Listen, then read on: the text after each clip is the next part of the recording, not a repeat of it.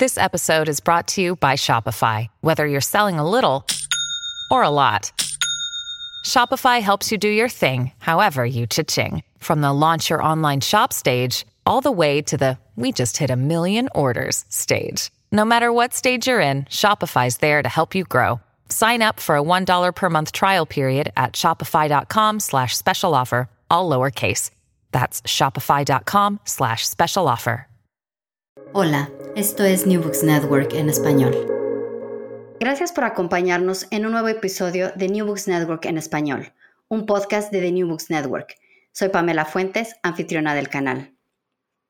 Hoy hablaremos con Saidi Núñez Cetina y Andrés Ríos Molina sobre el libro Melodramas de papel, historias de la fotonovela en México, publicado por el Instituto de Investigaciones Históricas y la Universidad Nacional Autónoma de México este año. Andrés Ríos Molina, Saidi Núñez Cetina, bienvenidos al podcast. Hola Pamela. Muchas gracias. Encantados de estar acá para presentar el libro en este podcast. Gracias a ustedes. Comencemos presentándolos a la audiencia. Saidi, ¿nos podrías hablar un poco sobre ti? Bueno, claro que sí. Eh, bueno, yo nací en Bogotá eh, y estudié historia en la Universidad Nacional de Colombia. Eh, después vine a México a hacer la maestría en estudios de género en el Colegio de México y posteriormente terminé la maestría y em, decidí hacer el doctorado en antropología en el CIESAS, en el Centro de Investigaciones en Estudios Superiores y Antropología Social, aquí en Ciudad de México. Eh, me doctoré en antropología y posteriormente hice una estancia postdoctoral en la Escuela Nacional de Antropología e Historia, donde eh, desarrollé algunos temas que quedaron pendientes en la tesis doctoral. Actualmente eh, soy profesora investigadora de la Universidad Autónoma Metropolitana de la Unidad Xochimilco, en el Departamento de Política y Cultura. Eh, mis líneas de investigación eh, fundamentalmente están centradas en la historia cultural y la historia de género. Y los temas que trabajo son criminalidad, justicia y violencia contra las mujeres, que es el tema que estoy trabajando en la actualidad. Muchas gracias. Andrés, es tu turno. ¿Podrías presentarte a la audiencia? Perfecto, con todo gusto. Pues eh, al igual que Saidi, soy colombiano, somos compatriotas y igual estudié en la Universidad Nacional de Colombia, pero antropología. Estamos en edificios cercanos y nunca nos conocimos, nos conocimos hasta que llegamos acá a México. pero yo llegué primero a la UAM de Iztapalapa a hacer una maestría en antropología y cuando terminé la maestría decidí cambiar de rumbo y llegué al Colegio de México a hacer un doctorado en historia y ahí fue donde nos conocimos con Saidi hace más de una década y siempre fuimos amigos cercanos de, mucho intercambio intelectual, pero nunca de sentarnos a hacer un proyecto juntos. Entonces, bueno, eh, esta, esta es la oportunidad para que estos, digamos, estos colombianos de la diáspora, ¿no? Porque esto, eh, la Academia Mexicana también está llena de, de colombianos que llegamos hace unos años.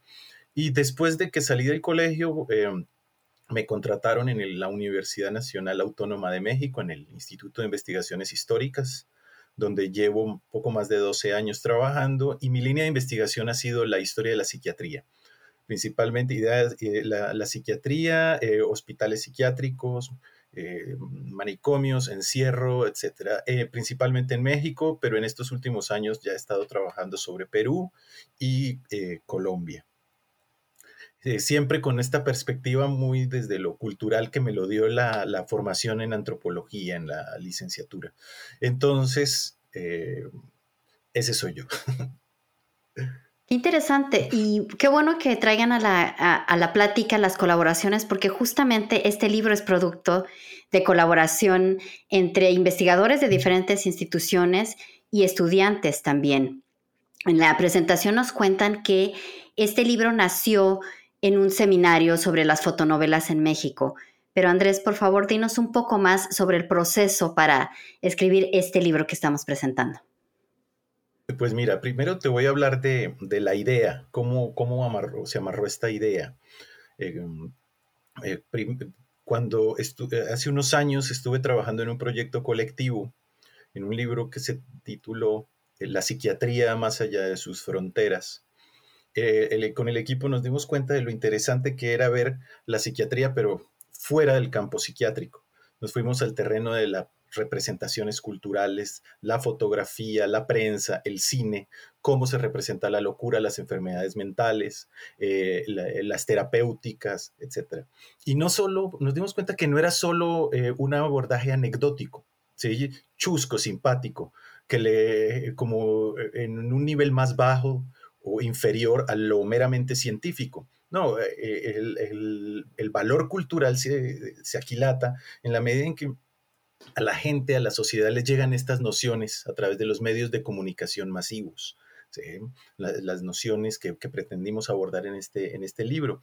Y yo me concentré en un conjunto de revistas, de, de fotonovelas y de cómics de los años 60, 70 y de 80, donde ese era el tema el manicomio, la psiquiatría, las enfermedades mentales, el psicoanálisis, etc. Y, analicé todo, todo ese material y ahí me di cuenta que había, que había una, cantera, ¿no? había como, esperando que fuéramos muchos a, trabajar todo ese material porque me di cuenta que eran muchísimas, muchísimas fuentes. Em, y al mismo, eh, eh, me, me, quedó esa idea en la cabeza y con Saidi nos pusimos a trabajar eh, yo le comenté, le dije, mire, mija, aquí tenemos, tengo un material que no sé muy bien cómo trabajar, ¿sí?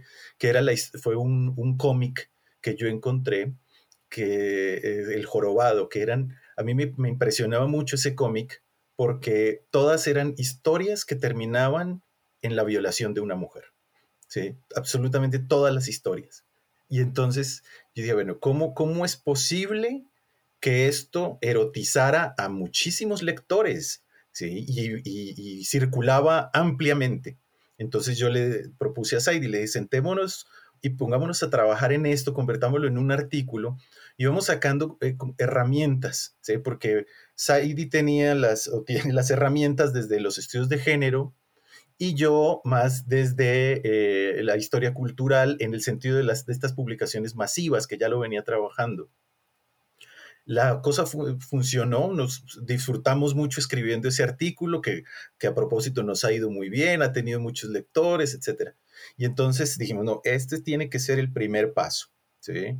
Y entonces ahí pensamos en eh, trabajar esto de manera más amplia, la historia de las fotonovelas, porque nos dimos cuenta que había historia de cómics, porque además los cómics tienen como cierta sofisticación, ¿no? como que esta influencia norteamericana de, que, que puedes llegar a ser alta cultura pero las fotonovelas no, eh, tenían esta etiqueta de, de, ser morbosas, eh, masivas y además de baja calidad, como que no, no, no, es un tema muy seductor para la intelectualidad. Pero entonces con Saidi lo que decimos fue armar un equipo.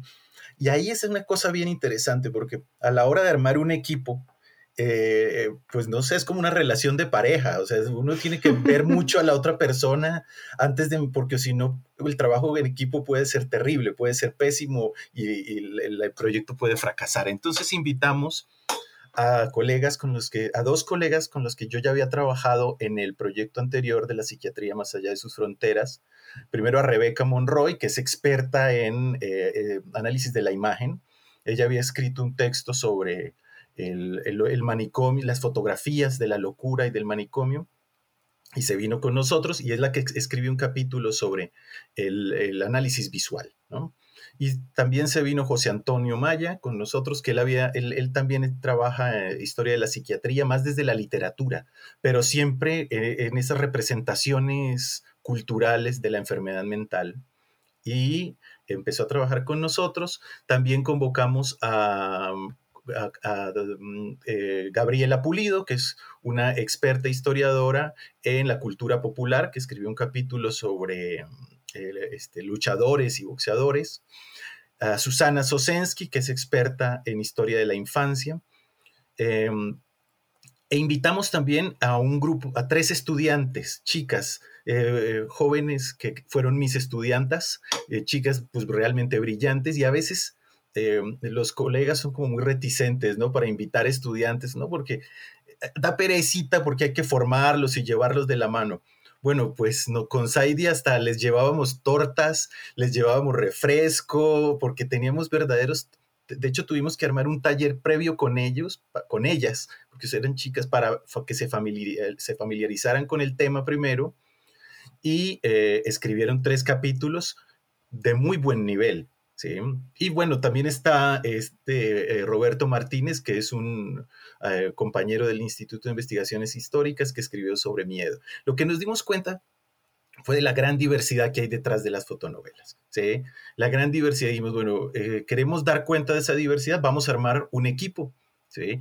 Y, y, nos dimos, y además el gran reto estuvo en pues que no hay una eh, tradición o una línea de estudios sobre, con este tipo de fuentes en particular, lo cual fue un reto, ¿sí?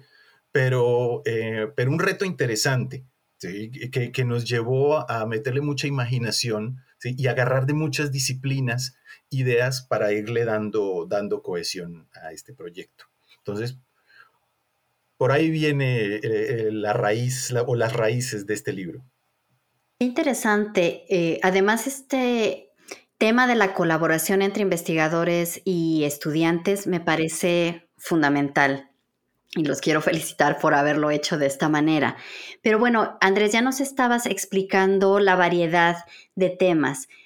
Eh, entonces, Sadie, por favor, ¿nos podrías explicar cómo organizar la estructura de un libro que abarca eh, temas que van, como Andrés mencionaba, luchadores, boxeadores, infancia, fotonovelas de terror, romance, feminidad indígena, violencia, etcétera. ¿Cómo poner estas colaboraciones en diálogo? Si bien las fotonovelas son el eje, ¿cómo dialogar entre, entre colaboradores? Bueno, eh, creo que antes de de responder eh, específicamente tu pregunta, eh, quisiera comentar que cuando yo recibo la llamada por allá en diciembre de 2018 de Andrés, que me quiere invitar a organizar este, este trabajo, pues fue muy interesante. A mí, la verdad, me pareció sumamente atractivo, novedoso, ¿no? distinto a lo que habíamos trabajado específicamente por el tipo de fuentes, ¿no? Y eh, una idea que me pareció eh, más llamativa fue utilizar las fotonovelas como fuente para la investigación histórica, ¿no? Entonces organizamos el seminario, ¿no? En 2019 eh, organizamos al equipo para empezar a ver qué era lo que había, cuál era el material del que disponíamos que era lo que íbamos a trabajar y justamente eh, coincidió con que Andrés eh, tiene un, archivo personal eh, de fotonovelas, pero nos acercamos también a la Hemeroteca Nacional de, que se encuentra en la, en la UNAM y allí logramos acceder al fondo de fotonovelas o el catálogo que había en ese momento, historietas, cómics y fotonovelas eh, y nos encontramos con que allí había aproximadamente 600 publicaciones de este tipo, ¿no? Y, esta, y con diferentes temáticas y, bueno, eh, eh, algunas de amplia circulación, otras no tanto. Eh, y justamente invitamos a, a los colegas y a, los estudiantes para que revisáramos este material, ¿no? Entonces, eh, hicimos, eh, digamos, dividimos el trabajo, sobre todo como por el interés que tenían, en principio por el interés que tenía cada uno de trabajar qué tipo de, de fotonovelas y encontramos un material impresionante que tuvimos que sistematizar eh, de, estos, eh, de estos 600 títulos que encontramos, pues organizamos en 15 eh, temáticas, ¿no? las fotonovelas que tenían que ver con el Santo y el Enmascarado de Plata, con el Ratón Macías, Diario de un Corazón, Fiesta de Novelas de Amor, Em, el Campeón Mantequilla, Carnaval de Risa Loca, eh, Dramas de mi barrio, Casos de Alarma, Valle de Lágrimas. Y entonces eh, nos encontramos también con eh, trabajos pioneros como el de Fernando Curiel, que nos ayudaron, digamos, a empezar a estructurarlas en fotonovelas románticas, fotonovelas rojas, fotonovelas de deportistas, de famosos deportistas, fotonovelas familiares, o sea, dirigidas para niños, también había las fotonovelas sobre la India María, por ejemplo, había un repertorio impresionante. Entonces, lo que hicimos es que eh, nos dividimos o articulamos este trabajo a partir de eh, las, estas temáticas, ¿no? Y posteriormente eh, empezamos a trabajar y a buscar toda la información, a recolectar los títulos y a identificar de qué se trataban ese tipo de, fotonovelas, ¿no? ¿Qué era lo que decían? ¿A qué público iban dirigido? Y justamente, pues, la, la respuesta o eh, los resultados de este trabajo se dieron, eh, digamos, a partir de, la forma como tuvimos que estructurar el, libro. ¿no? no fue fácil, algunos encontraron muchas más eh, u otras que, se, digamos, que tenían amplia difusión, otras no tanto, pero se logró, digamos, recoger esta muestra que eh, fue representativa del universo de fotonovelas que surgieron desde los años 60 en México hasta por lo menos los años 90. Eh, eh, el equipo, la verdad, nos reunimos en este seminario, que era la historia, seminario sobre las fotonovelas, por espacio de dos años. Estuvimos trabajando, presentando avances, discutiendo ideas, y un aspecto muy importante fue como la confluencia de, eh, como señalaba Andrés, las eh, diferentes eh, especialidades, pero también disciplinas, ¿no? Desde lo, desde lo visual, desde la antropología, desde la, desde la historia, desde la historia social, desde los estudios urbanos. Y entonces logramos que los, los, integrantes del seminario eh, articularan estos temas y eh, eh, fueran presentando estos avances desde diferentes perspectivas. ¿no? Eso fue un, aspecto muy interesante que nos permitió, digamos, organizar así el, texto ¿no? en, en, nueve, en nueve artículos, en nueve capítulos del libro y una introducción, ¿no? Una introducción que, bueno, pues nos da cuenta también de, de la historia de las fotonovelas y cómo surge. Y bueno, continuando contigo, Saidi, quizá algunas de las personas que nos escuchen recuerden que es una fotonovela. Yo eh, veía las imágenes del libro y venían tantos recuerdos a mi mente, algunas ahí medias escondidas, ya sabes que los tíos no querían que vieras, pero sabías que por ahí estaba. Pero bueno, quizá tengamos audiencia más joven, yo espero que no sepan o que no visualicen la fotonovela. ¿Qué son las fotonovelas y cuál fue el alcance o éxito que tuvieron en México o Latinoamérica? Porque ustedes proporcionan un contexto amplio. Sí, justamente eh, ese fue uno de los primeros eh, aspectos que empezamos a trabajar en el seminario y que eh, nos permitió también ir estructurando el, texto.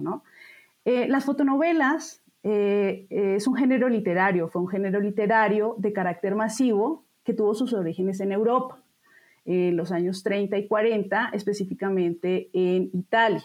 ¿no?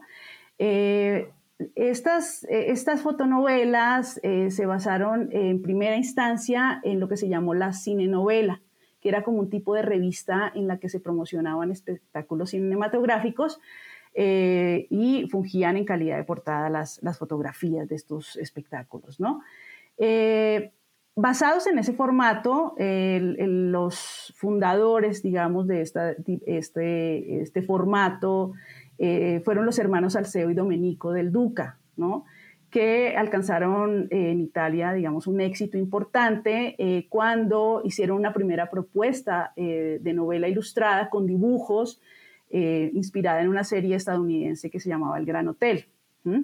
A partir de allí, eh, estas eh, primeras novelas se llamaron mucho la atención, fueron de gran éxito y se tuvo la primera fotonovela que se llamaba En el fondo del corazón, allí en la misma Italia, y este formato se copió en otros, eh, para otros países, ¿no? Entonces ya en los años 40, en los años 50 empezó la difusión en Bélgica, en el Reino Unido, eh, en Francia y en España. Y en España empezaron a tener muchísimo éxito por eh, la creación de la famosa novela de Corín ¿no? Empezaron a copiar el formato de la novela Corintellado, que eran historias románticas basadas, eh, bueno, con un final feliz, ¿no? Eh, y que eran menos de, menos de 100 páginas el, formato, ¿no? Entonces, de España se, se, lanzan a Latinoamérica y en Latinoamérica tienen un éxito sin precedentes. ¿no? En los años 50, en los años 60, empiezan a llegar las primeras fotonovelas que son Rutas de Pasión, ¿no? que esa yo creo que eh, eh, las generaciones, eh, dos o tres generaciones anteriores la recuerdan muchísimo, llegan a Colombia, a, a, Venezuela, a Argentina, a Chile y llegan también a México. ¿no? Y en estos, eh, en este llegan en los 60 y en los 70, justamente coincidiendo con ese contexto en el cual hay un despliegue de los medios de comunicación, de eh, una diversificación de la industria cultural, que fue muy, muy importante, y empiezan eh, las primeras fotonovelas, si bien eran, digamos, de origen italiano, y pues las de Corintellado, luego empiezan a adaptarse a, un formato latinoamericano y en México eh, tienen muchísima recepción. Eh, porque son historias que cuentan con una, con un, digamos, una estructura melodramática que empiezan a contar historias de amor, fundamentalmente historias románticas.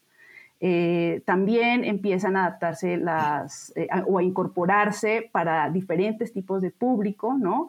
Y se introduce, por ejemplo, el santo, el enmascarado, eh, y eh, otros tipos de fotonovelas que van a ser para los niños, ¿no? las, familiares.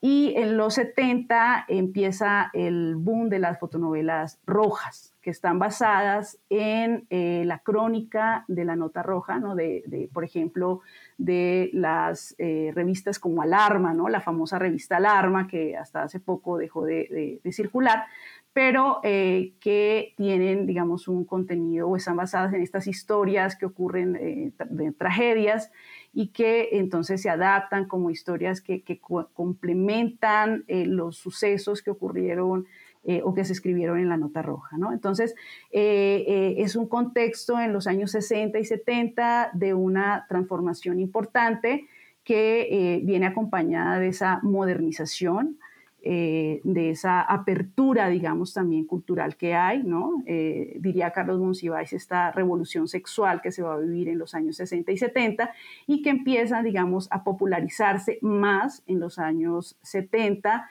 Eh, porque llegan a diferentes tipos de público que están y con diferentes temáticas eh, que empiezan a ser consumidas por, eh, no solamente por las mujeres, también por los hombres, por los niños y por diferentes sectores sociales. Bien, y eh, bueno, Andrés, ¿quieres agregar algo? Sí, algo muy, muy breve. Cuando, cuando yo llegué a México hace más de 20 años, a mí me llamaba mucho la atención ver a la gente en el transporte público con sus revistas este, tipo libro vaquero, Cierto. Pero era en el metro. Claro, no existían los teléfonos celulares, hoy todo el mundo está conectado con sus audífonos, viendo redes sociales, pero en esa época no. En esa época, y entonces en las bases de los, peceros, transporte público, estaban los cerros de, de revistitas donde la gente, ¿qué hacía? La nueva costaba cinco pesos, pero una usada, yo, yo pude llevarme una usada y al otro día la intercambiaba por otra y costaba un peso, algo así. ¿Sí? Cosa que no, pues en Colombia no veíamos, ¿no? La, eh, no, había ese hábito. Y empezamos, a mí me sorprendió, uno, que México fue una gran potencia en la producción de este tipo de publicaciones, ¿sí? Estamos hablando de millones y millones y millones que se produjeron. Estamos hablando de una cultura de masas realmente, o sea, cantidades alarmantes. Nosotros hicimos, como explicó Saide ahora, la clasificación sabemos que muchísimas quedaron por fuera, ¿sí? Porque es inabarcable. Era, tendría uno que dedicarle toda una vida a, tantas fotonovelas que se publicaron, ¿sí? Eso, eso por un lado. Este, y, por otro lado, eh, lo que, un asunto que es muy, que, nos llamó mucho la atención y que fue como muy eh, determinante, es que em, tratar de encontrar la diversidad dentro de la unidad, ¿sí? Aparentemente es como, como una sola cosa que es la fotonovela, ¿sí?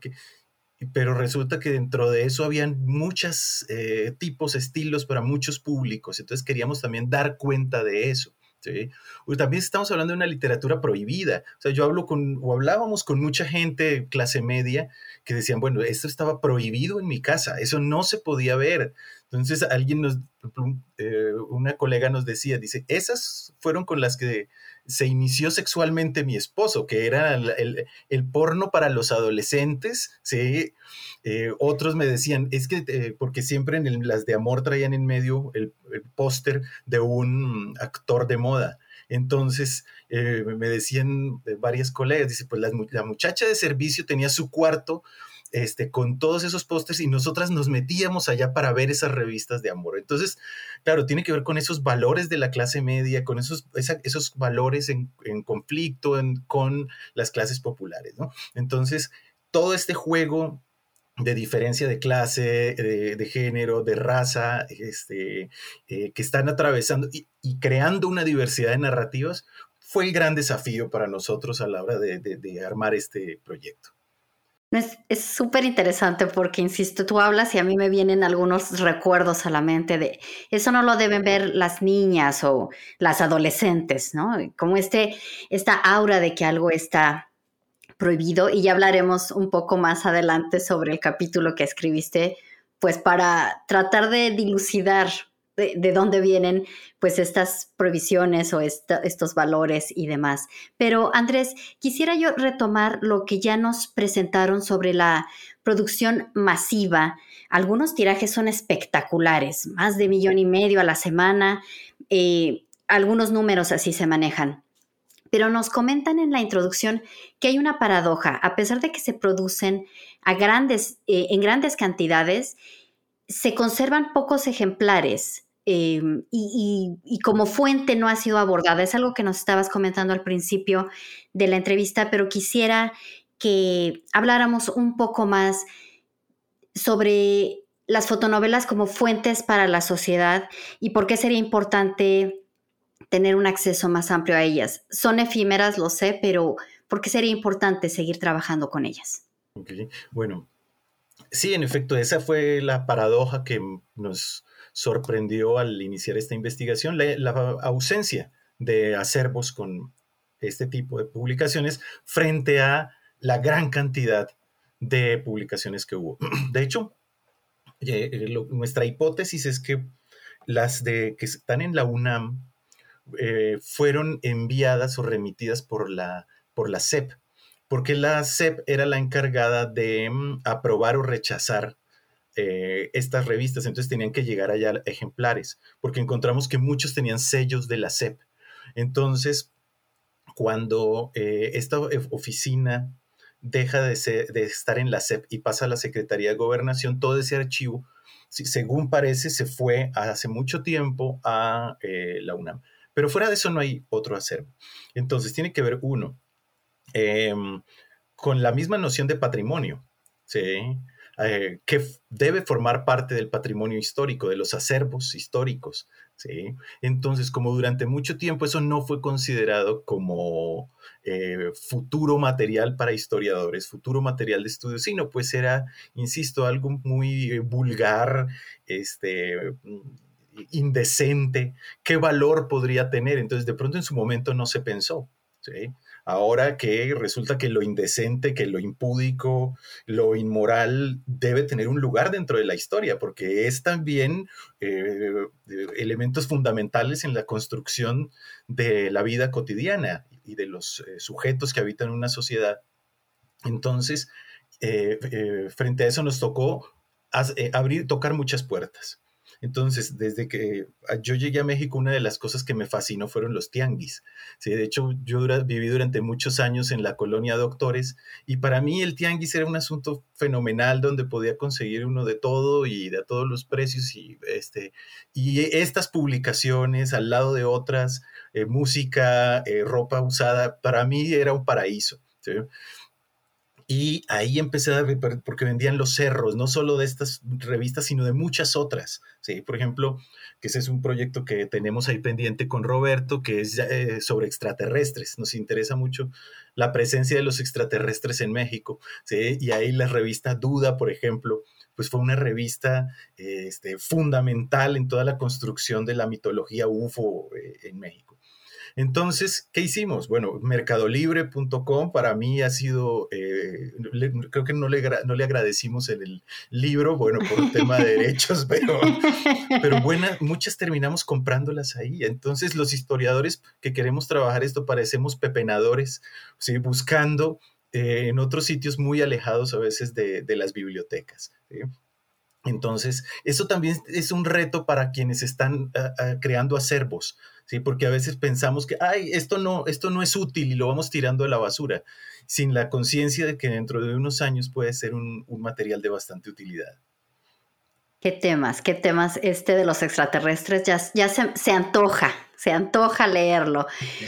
Saidi, hablando de los temas que se analizaron, tú exploraste dos títulos en particular pertenecientes al género de la fotonovela roja. Ya nos eh, introducías un poco a qué es este género. ¿Nos puedes platicar un poco más y qué era lo que las y los lectores encontraban a golpe de vista en las portadas? Bueno, eh, pues mm, a mí me llamó mucho la atención eh, el, tema del género rojo eh, justamente por las imágenes, ¿no? Eh, este género rojo era un tipo de revista que además de, bajo costo, ¿no? O sea, costaba más o menos entre 1 y 1,50 eh, centavos y que era, pues, por supuesto, mucho más barato que, que comprar la tortilla. Entonces tenía de mucho más fácil acceso a, tenía los sectores populares, digamos, tenían más fácil acceso a este tipo de, a consumir este tipo de, revistas. El, género rojo em, eh, era una eh, revista, una fotonovela de formato más o menos 23 eh, por 32 centímetros, a color, la portada color y los interiores blanco y negro o en sepia. Eh, esta revista, eh, sobre todo yo eh, que trabajé las dos revistas de más difusión, que fue Casos de Alarma, ¿no? que surge en 1971, y luego cuando es cerrada por la censura de la, de la SEP, de la Secretaría de Educación Pública, entonces se abre con un nuevo, con el mismo formato, pero con otro nombre que se llama Valle de Lágrimas, ¿no? Entonces son las dos revistas que, que revisé y estas revistas eran muy eh, llamativas porque eh, no solamente aparecían mujeres eh, semidesnudas, en poses muy sugerentes, con, digamos, con, en, traje de baño en, algunas, en algunos casos. también había también había muchos, muchas imágenes con una carga de violencia muy fuerte. Por ejemplo, había eh, mujeres casi siempre eh, siendo golpeadas por uno o varios hombres. Eh, se manejaban temáticas, pues, que como ya señalé, provenían de, la nota roja y que, temas que atraían, digamos, la, atención de un lector morboso, ¿no? O sea, de continuar la historia que se había contado de, tragedia en, Alarma, entonces continuaban eh, con estas, eh, estas historias y eh, en las portadas generalmente aparecían, por ejemplo, también estudiantes, jóvenes, digamos, consumiendo marihuana, que en ese momento era el escándalo, ¿no? En la época era el escándalo de, del consumo de drogas. niños, por ejemplo, abandonados también, había muchas imágenes de, de niños abandonados, de pobreza, de criminalidad, ¿no? O sea, todas estas temáticas que eh, de alguna manera llamaban la atención eh, de las personas eh, de, muchos sectores, pero principalmente, digamos, como dirigidas a un público de sectores populares, ¿no? Las imágenes son muy eh, aterradoras, ¿no? Justamente ahora estaba presentando eh, en una ponencia ayer una, una de esas imágenes y la gente estaba escandalizada, y estamos hablando de los años 70, ¿no? Eh, donde las mujeres generalmente para vender lo que utilizaban era a las mujeres en, en minifaldas, también utilizaban, digamos, rostros eh, llamativos de, las mujeres eh, actrices. Algunas actrices, la mayoría no eran eh, tan famosas, digamos, en este género rojo, pero habían, en su mayoría se mostraban estos cuerpos semidesnudos para atraer, ¿no? Y también, pues obviamente el tema de la violencia, el tema de la sexualidad, ¿no? de la sexualidad prohibida. Eh, para ese momento, eh, que, lo, que lo que hizo fue, en realidad, en, estos, en estas eh, revistas, fue que se censurara por el grado de violencia y el grado de, de apertura que, de los cuerpos, ¿no? De, sobre todo de las mujeres, los hombres casi no aparecían desnudos, eso es muy, muy llamativo, ¿no?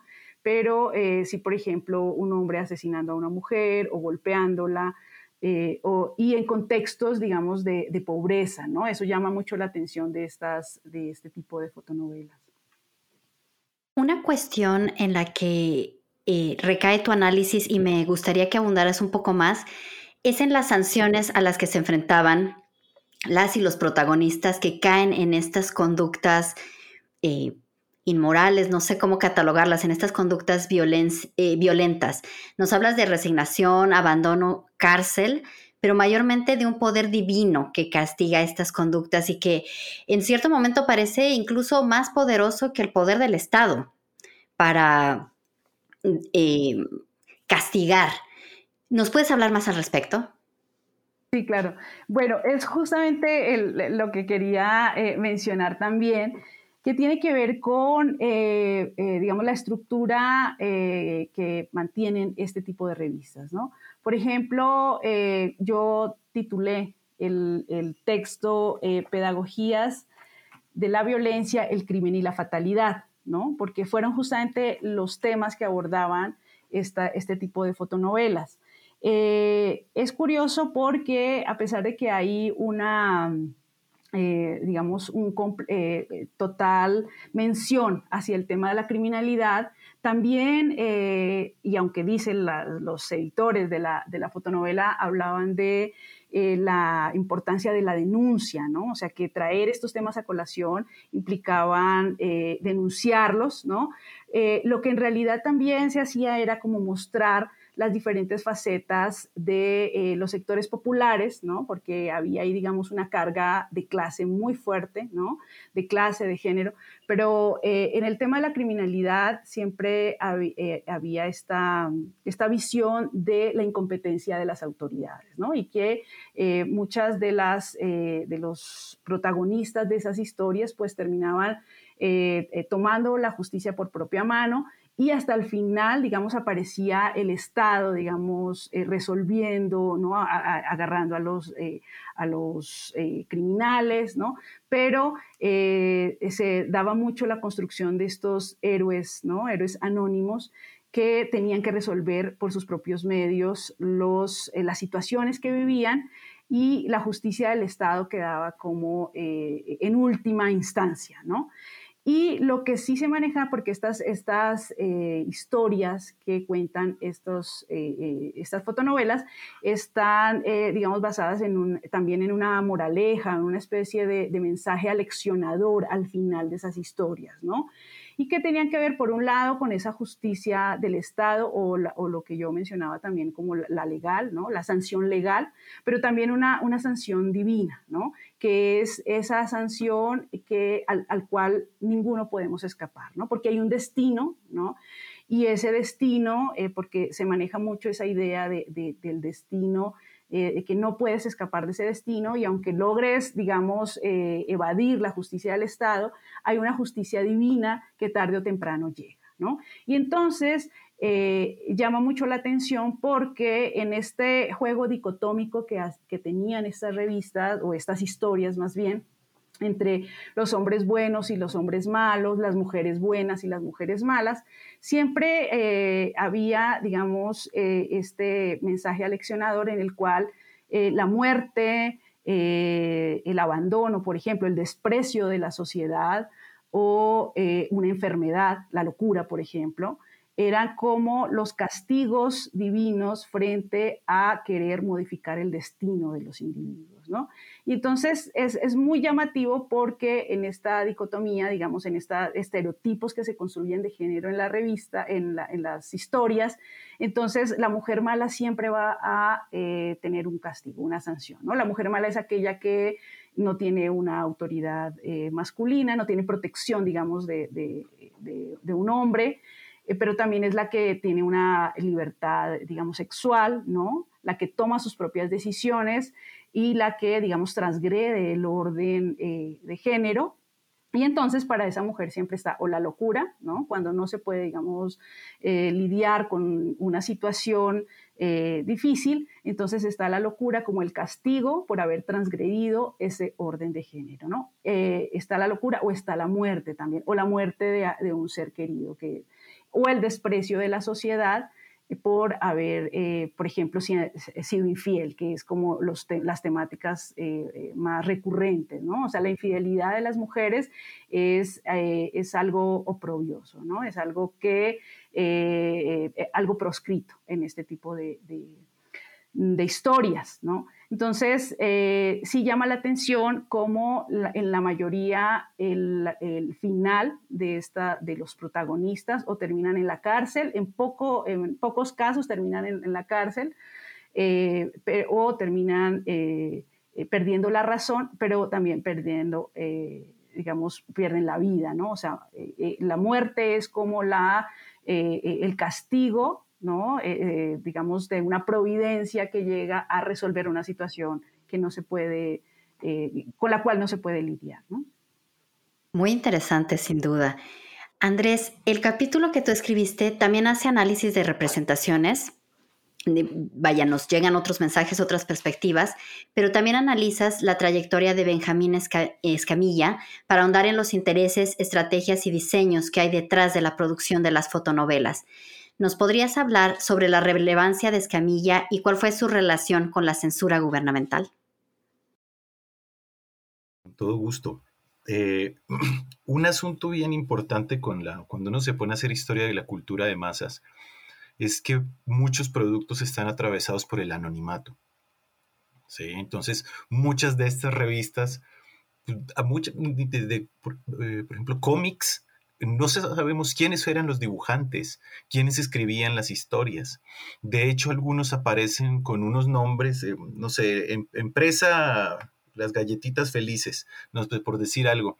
Y mientras les daban permiso de funcionamiento, les negaban el permiso y salía con otro nombre la otra empresa con otro representante. Entonces, muchas de las cosas que encontramos eh, en las fotonovelas eh, eh, este, es el mundo de lo anónimo. Pero hubo grandes productores también. O sea, así como hubo muchas revistas efímeras como las que analiza José Antonio, que se llamaban Dramas de mi barrio.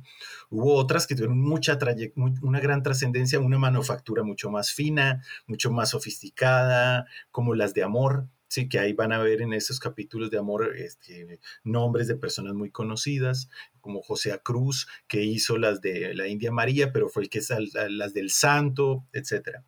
Y con, eh, afortunadamente, por una coincidencia de la vida, justamente allá en, Nueva York, conocí a la hija de Benjamín Escamilla, Karina, que vive allá. Eh, eh, fuimos a comer un día y entonces, bueno, me contó toda la vida del, del papá. ¿sí? Un hombre con una trayectoria fascinante, un, vamos, como un, conocedor de la cultura de masas, que tuvo la capacidad de adaptarse. Y yo en el, mi texto trato de hacer como una, un pequeño recorrido.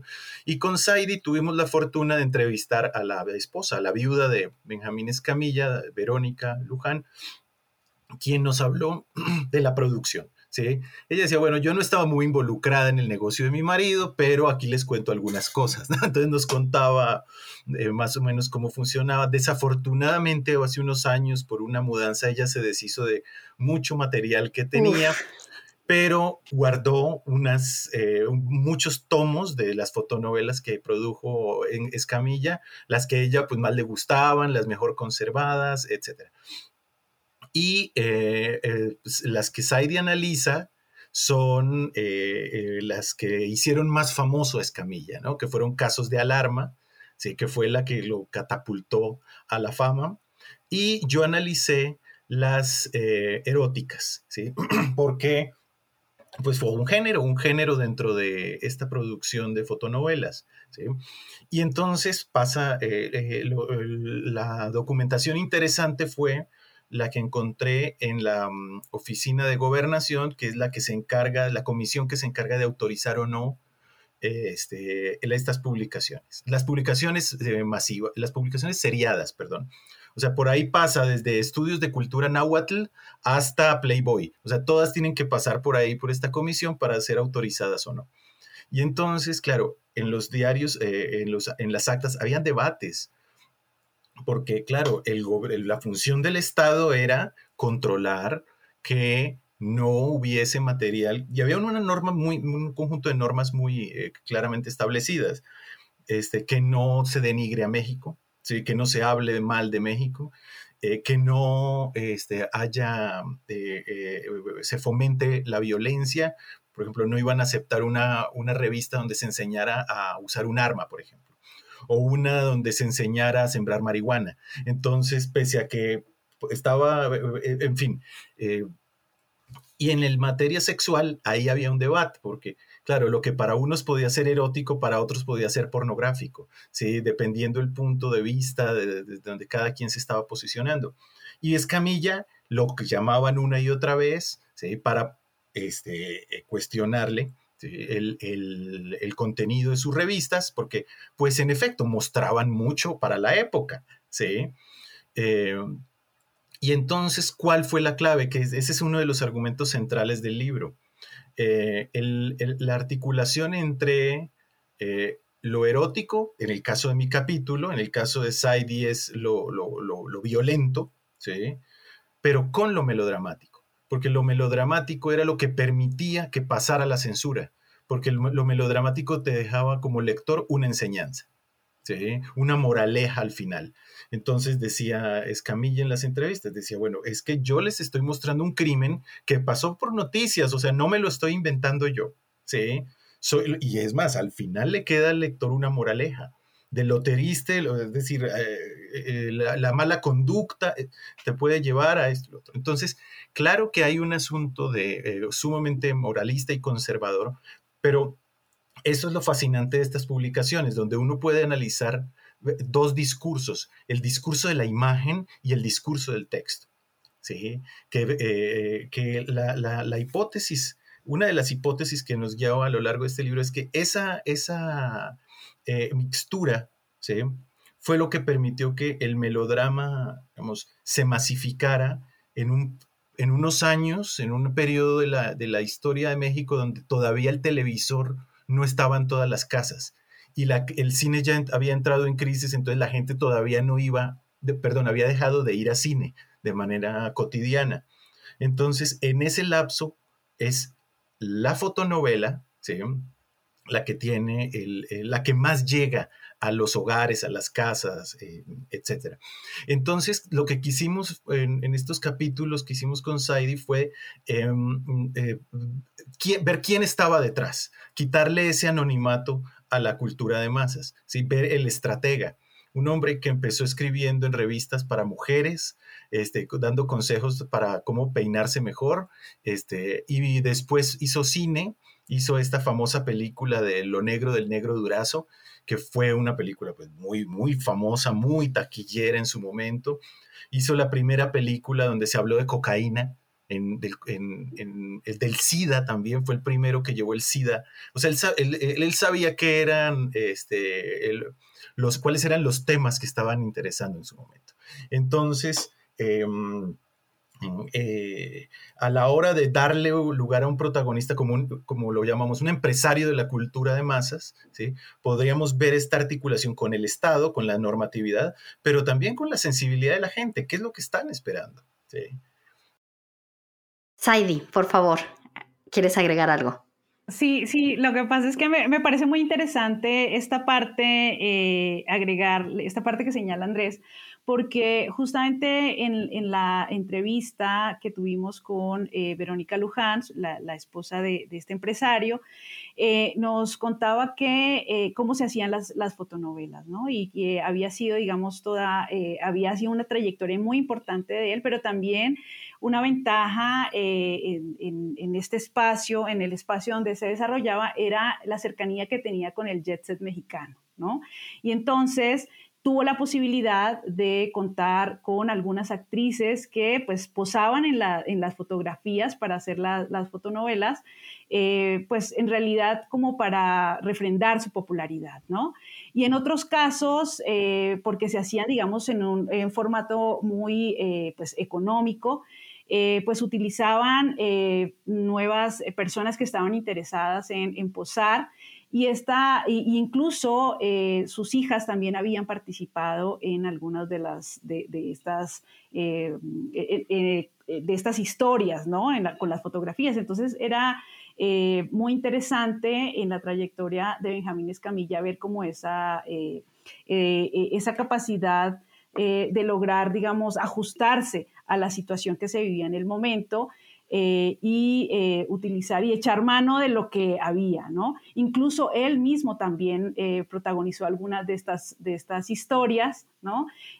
Su, su, hermano también, y, fungían como actores en estas, en estas historias, y en, en, muchas de las ediciones aparecían. Entonces, cómo estas estrategias eran interesantes también a la hora de que ellos recurrían a diferentes personas para poder eh, armar las historias, ¿no? Incluso nos señalaba que en algunos casos cuando en la nota roja no había habido en la semana, digamos, algo que había llamado mucho la atención, ¿no? O sea, algún caso así como espeluznante, entonces recurrían a los clásicos, ¿no? A las tragedias griegas para eh, armar una historia y, contarla, pues, de, manera pues entre la, entre la realidad y la ficción, ¿no? Entonces, eso también fue como el éxito de él, ser versátil, ¿no? En, esto, y contar también con el apoyo eh, de, actrices como, por ejemplo, Irma Serrano, la tigresa, que, aparece en varios de, los, de, las historias, ¿no?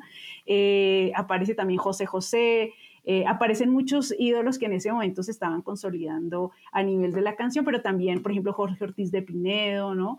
y, y, varios actores que, eh, bueno, después llegan a la televisión, digamos, como a fuerza, pero que en ese momento eh, tenían mucha relación y mucho vínculo también, eh, pues, con los editoriales, con los empresarios editoriales de ese momento. Perdón que quiera, quiero, es que eh, disfrutamos mucho con Saidi entrevistando a, la esposa de Escamilla, porque aprendimos mucho de, cómo funcionaba ese mundo. Entonces, claro, si bien estaban las eh, fotonovelas donde actuaban las actrices famosas y actores famosos, que ese es un tema que enfatizamos mucho en el libro, lo, lo multimedia, es decir, las fotonovelas no se podían entender sin las telenovelas y sin el cine, pero también sin las radionovelas, estaban totalmente eh, vinculadas.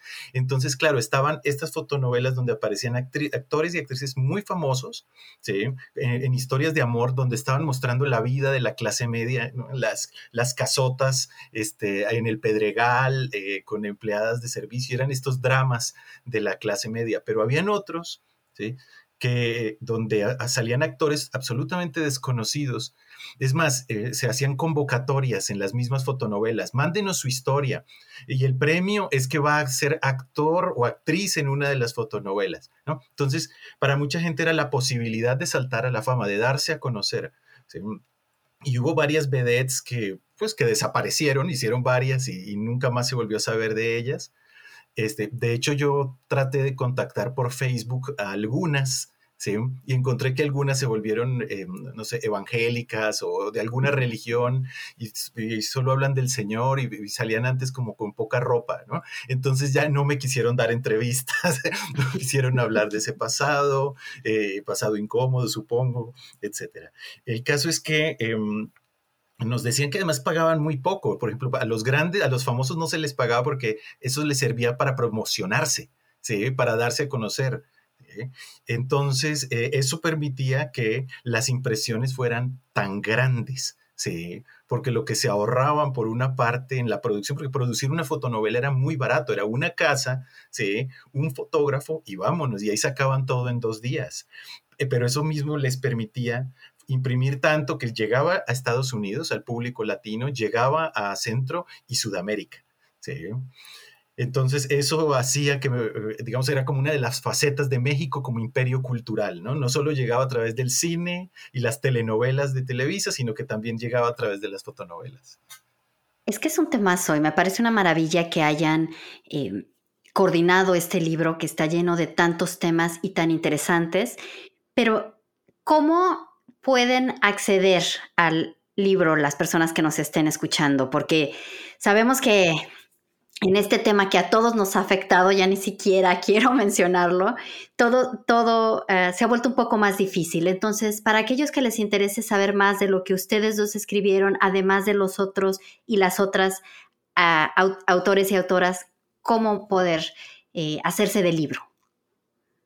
Pues mira que desafortunadamente por la pandemia, este, el libro ya está impreso, está en cajas, pero como eh, la UNAM eh, está cerrada, las librerías, entonces todavía no es posible. Dentro de muy poco eh, lo van a poner en la página del Instituto de Investigaciones Históricas para descarga gratuita, ¿sí? pero no sabemos cuánto se pueda tardar eso. Por lo pronto, yo le ofrezco a quienes nos escuchan un PDF que se puede circular con toda la libertad del mundo para que, bueno, lo lean y, lo compartan. Mientras sale el libro. Muchísimas gracias. Eso suena como, como una opción eh, para todos, que nos podría poner contentos a todos y a todas. No quiero terminar esta conversación sin preguntarles sobre algún otro proyecto que estén realizando. Sé que terminar un libro, la publicación de un libro, es una gran alegría, pero también es un proceso muy cansado aunque también sé que en la academia siempre hay estos proyectos que están en proceso. Entonces, Saidi, ¿en qué estás trabajando ahora? Em, bueno, eh, en realidad eh, lo que yo he estado trabajando en los últimos años ha sido sobre eh, el tema de la violencia contra las mujeres, pero específicamente el crimen pasional. Ahora estoy escribiendo un libro que espero vea la luz el próximo año sobre eh, justamente este tema. Y eh, lleva por título Del crimen pasional al feminicidio íntimo. Y es una revisión a lo largo del siglo XX sobre eh, los, los, tipos de violencia que sufrían las mujeres o algunas mujeres en el siglo XX, ¿no?